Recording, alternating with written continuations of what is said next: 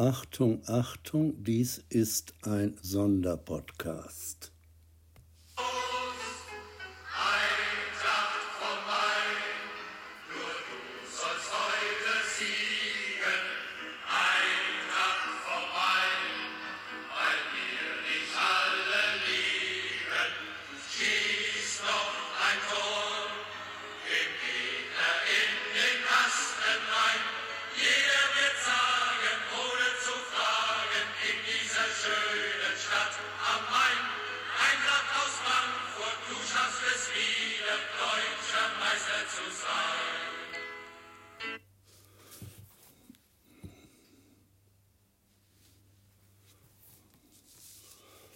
Warum magisches Datum?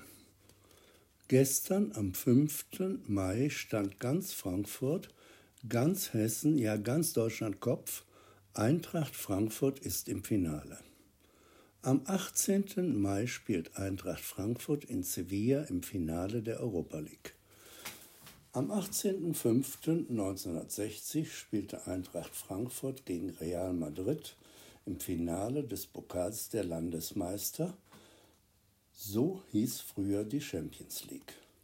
Und dann sind wir schon mittendrin in der Geschichte. Also ich war neun Jahre und wie alle Jungs in dem Alter ein Stück Fußball begeistert. Mein Vater hatte mir morgens im Bett, das war eine Besonderheit in unserer Familie, das Buch von der Weltmeisterschaft 1954 vorgelesen. Und jetzt, im Mai 1960, durfte ich mit meinem Vater das große Spiel Eintracht Frankfurt gegen Real Madrid in Gasco im Hemdenpark anschauen. Natürlich im Fernsehen. Damals nahmen die Verantwortlichen das noch nicht so genau mit der Sicherheit für die Zuschauer. Da waren 130.000 Menschen damals im Hemdenpark. Also natürlich nicht so viele Eintracht-Fans wie heute beim Endspiel, aber das war schon eine Riesenmenge Zuschauer.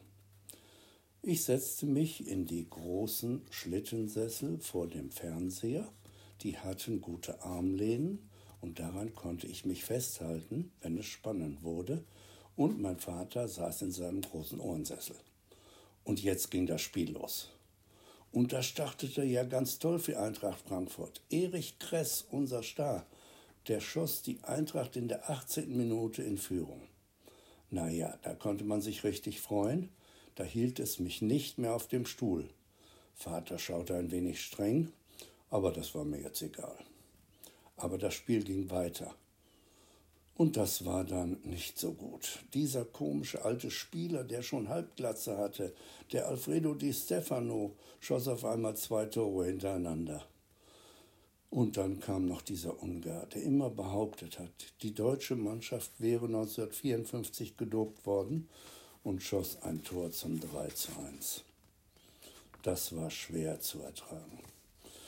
Ich musste mich ganz fest an die Armlehnen halt festhalten. Dann war Halbzeit und ich konnte ein wenig durchatmen. Aber dann kam es noch viel schlimmer. Der Ungar Ferenc Puskas schoss hintereinander drei Tore in das Eintrachttor. Drei Tore, das gibt es doch gar nicht. Ich wollte das Spiel zu Ende gucken, aber ein paar Tränen kamen mir da schon. Das Ende ist kurz erzählt. Der Mann mit der Halbglatze schoss noch das siebte Tor und unser toller Erwin Stein noch das zweite und dritte Tor für uns. Das Spiel war verloren und für mich war auch kein Halten mehr.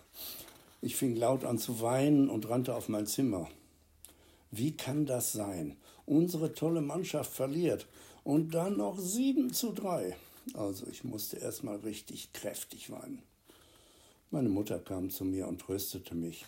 Sie erzählte mir die Geschichte von Ferenc Puschkas, der nach dem Ungarnaufstand, den die sowjetische Armee niedergeschlagen hatte, nach Spanien geflohen war und dort zu einem Weltstar geworden war. Aber das tröstet mich doch jetzt nicht. Ja, aus diesem Fußballspiel lernte ich etwas. Es gewinnt nicht immer die Mannschaft, zu der du hältst. Und natürlich musste ich später, viel später anerkennen, dass Alfredo Di Stefano, der Denker und Lenker von Real Madrid, Ferenc Puskas und der feilschnelle Gentov eben überragende Spieler waren. Und dieses Spiel am 18.05.1960 gilt noch heute als eines der besten Fußballspiele, das je gespielt wurde.